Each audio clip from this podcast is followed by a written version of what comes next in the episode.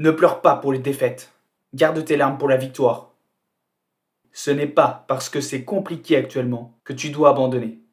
C'est une étape nécessaire. Tu passes ces jours difficiles pour que les suivants soient plus simples. Une personne qui n'a jamais perdu risque de tomber de très haut quand ça arrivera un jour.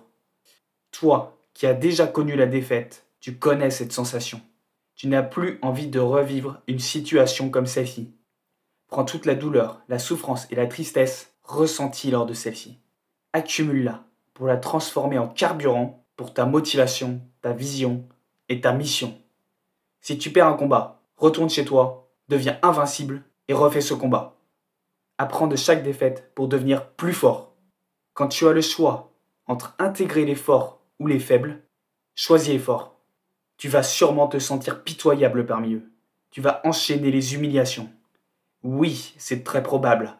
Mais grâce à ce sacrifice, tu vas apprendre beaucoup plus.